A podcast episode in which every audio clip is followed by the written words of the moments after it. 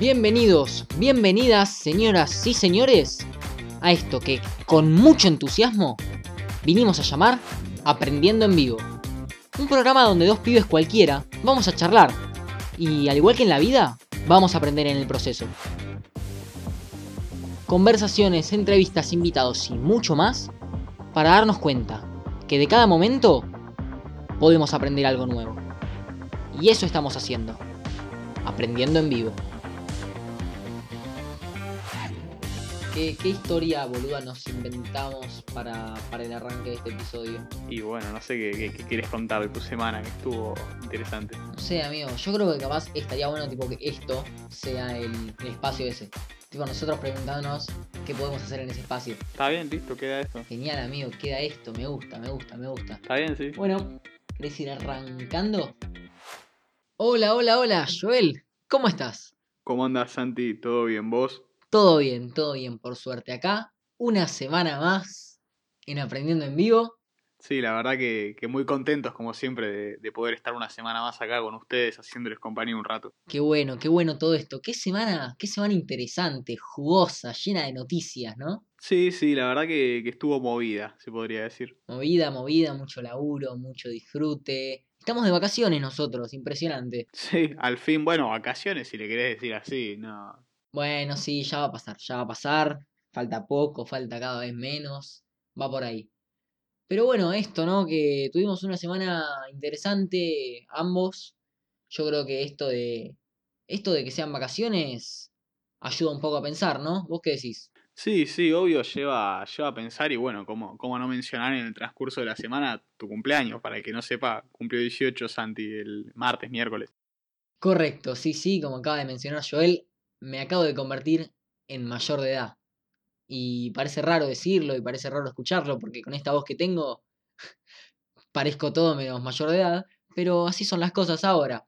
Esto de haber pasado esta, este límite que establecemos así las, las sociedades de, de lo que es ser mayor de edad, uno se pone a pensar, ¿no? Y empieza a pensar en algunas cosas que, que dieron en parte origen a lo que es el capítulo de hoy, ¿no, Joel? Sí, obvio, esto de, de que cumplas 18, ¿no? Digamos, es, si bien, si bien es algo simbólico, es como un momento bisagra, ¿no? Un momento de quiebre.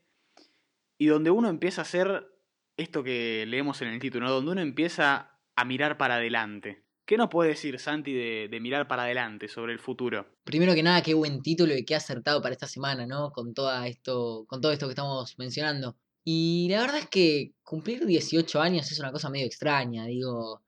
Parece que la familia de uno se alegra, están todos contentos y empieza así la fiesta de bueno, ahora son mayor de edad y comienzan los chistes, sí, que ahora podés empezar a tomar alcohol, que ahora podés ir al casino, que ahora va a empezar tu vida de, de lujuria y nada que ver. En realidad, yo creo que cumplir 18 años es un momento de, como de empezar a sacar ciertas conclusiones, de empezar a, a- cerrar ciertas miradas que uno tiene y a empezar a, a enfocarse más en lo que uno quiere para su vida y para uno dónde va. Obviamente que uno no tiene todo resuelto porque es cosa de la vida, ¿no? Y como hablamos nosotros acá siempre, estamos aprendiendo todo el tiempo, pero siento que es al menos una buena oportunidad para pararse, observar, pensar, planear, cranear, desarrollar, soñar, idear y darle para adelante. Y eso es un poco de lo que vamos a estar hablando hoy, ¿no, Joel? Claro, bueno, con todo esto que decís, Santi, un poco, vamos a introducirnos ya directamente en el tema. Nosotros creemos que mirar hacia el futuro despierta principalmente dos sentimientos. Y les voy a hablar yo del primero. El primero que yo encuentro es el entusiasmo. ¿no? Uno cuando mira para adelante, uno se ilusiona, cree, ve proyectos, se sienta a cranear y, y parece como que no hubiera techo, parece que no hay límite.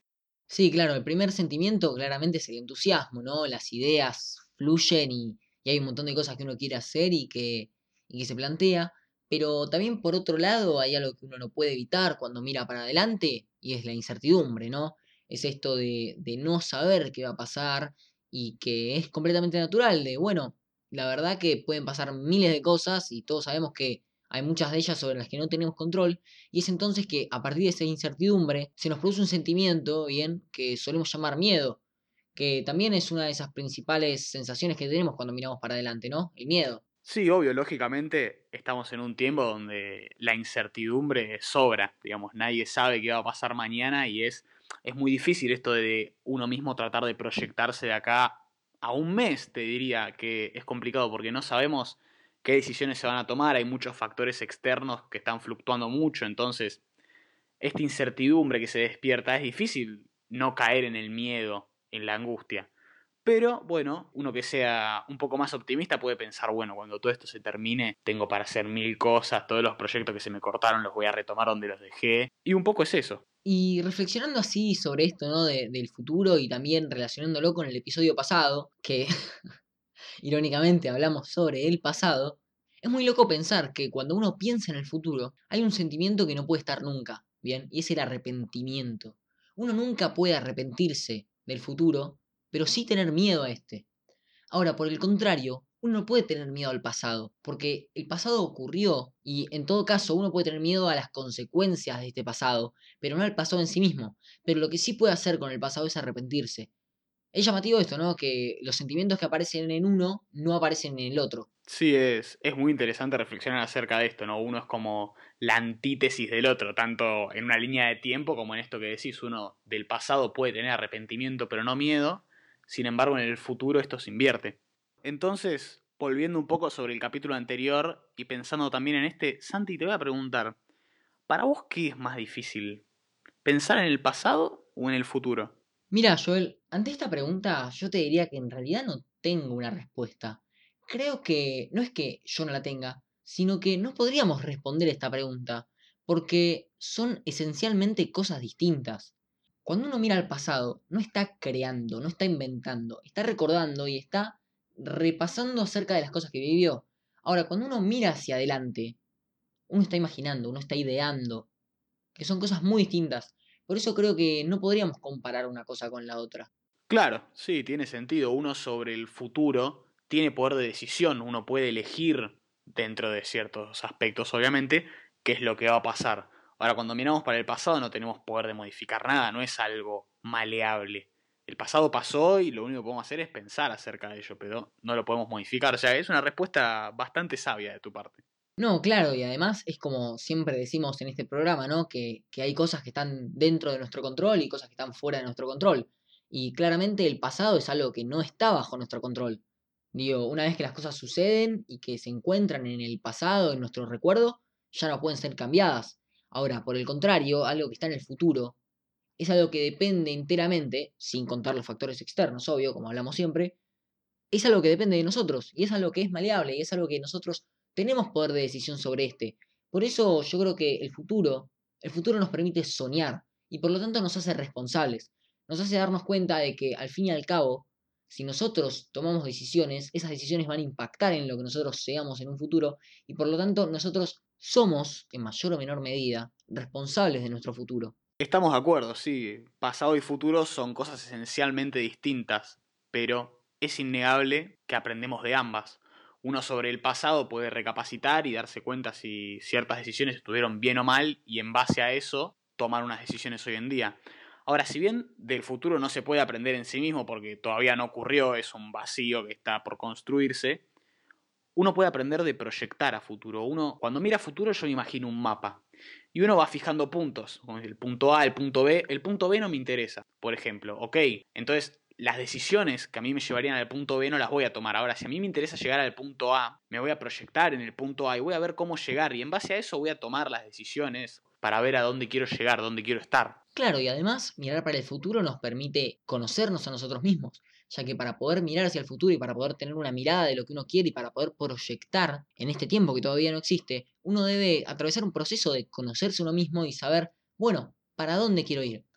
Ahora vamos a entrar en una pequeña discusión que me parece bastante interesante, que hasta ahora no hemos tenido, pero que me parecería súper interesante poder contarle un poco a los que nos están escuchando, cómo hacemos nosotros para mirar hacia adelante, para mirar para el futuro, qué cosas compartimos, en qué cosas nos diferenciamos y al fin y al cabo esto, ¿no? ¿Qué, qué forma tiene cada uno de nosotros dos de, mirar para adelante? Joel, si querés, arrancá y contanos esto, ¿no? ¿Cómo, ¿Cómo miras vos para adelante? Mira, yo cuando miro a futuro me imagino una novela, un libro. Vos en ese libro tenés un índice, que lo único que tiene escrito son los títulos de los capítulos. Y eso es lo que yo veo a futuro. Veo títulos de cosas que quiero lograr, lugares donde quiero estar, cosas que quiero conseguir, pero no tengo escrito el cómo. Creo que eso es algo que, que voy pudiendo construir a medida que se me vayan dando las oportunidades y a medida que yo las vaya creando, pero no tengo un paso a paso fijo porque tampoco me gustaría tenerlo. Siento que disfruto mucho más de tener cosas que quiero lograr, pero no saber a ciencia cierta cómo lo voy a hacer, porque eso puede variar. ¿Vos qué pensás de esto? Bueno, mi forma de mirar para adelante es un poco peculiar, al menos un poco más peculiar que la tuya. A mí lo que más me sirve para poder proyectarme y para poder pensar en lo que yo quiero es escribir. Yo no puedo no puedo tenerlo todo en mi cabeza, necesito bajarlo en algún lado. Es por eso que lo que trato de hacer es tener un cuaderno donde voy anotando estas cosas. La realidad es que yo, a partir de algunos libros que he leído, algunas recomendaciones que me han hecho y algunas cosas que, que me interesaron escuchar o leer, fui desarrollando una metodología para mirar para adelante, por decirlo de alguna manera medio extraña, para poder tener claridad acerca de lo que quiero y de cómo quiero vivir mi vida. Esta metodología consiste básicamente en armar tres pequeños textos. ¿Qué son cada uno de estos? El primero, y el que es para mí más importante, es el que se conoce como misión. ¿Qué es la misión de una persona? Básicamente son las cosas que una persona quiere alcanzar a gran escala, ¿bien? Que no son concretas, no tienen un tiempo determinado para cumplirlas, sino cómo me gustaría vivir mi vida. En esto uno desarrolla, por ejemplo, los valores que uno tiene, las cosas que uno piensa sobre cómo es el mundo y sobre cómo es la vida y sobre las personas que le importan y cómo vivir mejor con estas personas. En segundo lugar está lo que se conoce como la visión personal, en la cual uno se proyecta a cierta cantidad de años, imagínense 5 o 10 años. Es en esta donde uno aclara un poco más las cosas concretas que quiere lograr. Yo quiero vivir en tal lugar, quiero tener tal trabajo o trabajar en tal rubro, quiero formar una pareja o formar familia o lo que sea, en una proyección de tantos años a futuro. Y a partir de ese texto, uno crea lo que viene a ser como su planificación anual donde uno desarrolla un poco más las cosas que uno quiere cumplir en ese pequeño periodo de tiempo, que es un año, pueden ser seis meses, o, o el tiempo, un tiempo más a corto plazo. Entonces lo que uno hace es primero armar la perspectiva a largo plazo de lo que uno quiere, luego armarlo a mediano plazo, teniendo en cuenta ese largo plazo, y luego armar un plan en corto plazo, teniendo en cuenta lo que quiere conseguir en mediano plazo. No sé si se entendió, es un poco complejo y capaz rebuscado, pero la verdad es que fue la forma que yo encontré para tener claridad acerca de lo que quiero. Y algo que me parece muy importante en este sentido y que normalmente no tenemos en cuenta es el hecho de, que muchas veces planeamos cosas a futuro o, o, pensamos lo que queremos y lo dejamos ahí. Y nunca más lo miramos. ¿Cuántas veces, cuántas personas conocemos o cuántas veces nosotros incluso hemos escrito de chiquitos cosas que quiero hacer cuando sea grande? ¿Bien? Y nunca lo volvimos a revisar en toda nuestra vida. Me parece que, que no es por ahí en ese sentido, ¿no? Como que yo creo que si uno tiene una visión de futuro que quiere, una misión o una visión o un objetivo anual, uno lo que tiene que hacer es recordárselo lo más que puede, todos los días incluso. Yo al menos personalmente lo que hago es que todos los días cuando me levanto trato de revisar estas cosas, leerlas y decir, bueno, ¿qué puedo hacer hoy para que mi futuro sea mejor? Y a partir de eso, ¿no? Mirar para adelante y proyectarme y sabiendo qué es lo que quiero a largo plazo, pensar qué puedo hacer hoy para que mi vida mañana sea mejor. Bueno, y además yo quiero, quiero sumar una frase que a mí me gusta mucho y que me parece que refleja muy bien esto que estoy tratando de explicar. Y la frase dice algo así como que no sabe hacia dónde va, cualquier camino le viene bien. Y es una cosa así, ¿no? Si uno no sabe para dónde apunta, si uno no sabe a dónde quiere llegar en el largo plazo, quizá cualquier plan en el corto plazo que le parezca medianamente bueno, le va a servir, cuando quizá está yendo para el lado contrario al que realmente uno quiere llegar. Bueno, claramente tenemos dos métodos muy distintos de, comprender el futuro. Ahora yo tengo una pregunta, ¿no? Claramente tu, visión, esta, esta forma que encontraste de organizarte a futuro, es mucho más detallista que la mía. Yo tengo fijados ciertos objetivos, pero el cómo eh, lo voy a ir viendo en el momento. ¿No, ¿No te puede llegar a frustrar esto un poco, digamos, siendo un ejemplo concreto? Capaz que vos tenías fijados ciertos objetivos para este año y tenías pensado cómo hacerlos y este cambio, ¿no? Esta cuarentena, este encierro, te cambió los planes completamente, estoy seguro, y no, no te lleva la frustración eso, no te estresa el decir, bueno, no lo voy a poder hacer y como que se arma la bola de nieve, si no puedo hacer esto, esto este año, lo que tengo programado para tres también se atrasa y lo que tengo para cinco se atrasa más todavía. ¿No te afecta en ese sentido? La verdad es que esa es una pregunta que cada vez que, que le cuento esto a alguien me la hacen, ¿no? Pero ¿cómo, ¿cómo vas a pensar tanto? ¿Cómo vas a, a definir tanto si en realidad no sabes lo que va a pasar a futuro. Y la realidad es que yo creo que que uno para poder hacer estas cosas tiene que ser consciente de que hay cosas que uno controla y cosas que no. Entonces, en primer lugar, la idea es que la mayoría de los objetivos dependan en mayor medida de la acción personal y en menor medida de lo que suceda externamente. Esto que hablamos siempre, ¿no? Del control y de, y de no tenerlo. En primer lugar eso, y en segundo lugar, realmente no me preocupa el hecho de que quizá este año no pueda cumplir cierto objetivo que yo tenía, que obviamente pasó porque me pasó a mí que súper escribo mis objetivos y le pasó a otra persona que tranquilamente puede no escribir nada de eso, como sos vos, que seguramente también te hayas frustrado por estas cuestiones.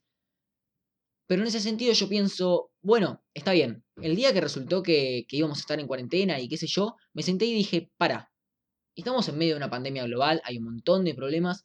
¿Qué de todo esto que yo pensé a principio de año, que yo pensé las primeras dos semanas de enero, puedo continuar haciendo y qué cosas la verdad que no? Y a partir de hacer ese breve análisis que me llevó, no sé, una hora y media, dos horas, pude quedarme mucho más tranquilo. Y en ese sentido también siento que puedo estar mucho más tranquilo que una persona que nunca anotó sus objetivos. Porque quizá al tener todas estas cosas en la cabeza uno no puede ser consciente de, bueno, esto al final no lo voy a poder hacer y esto sí.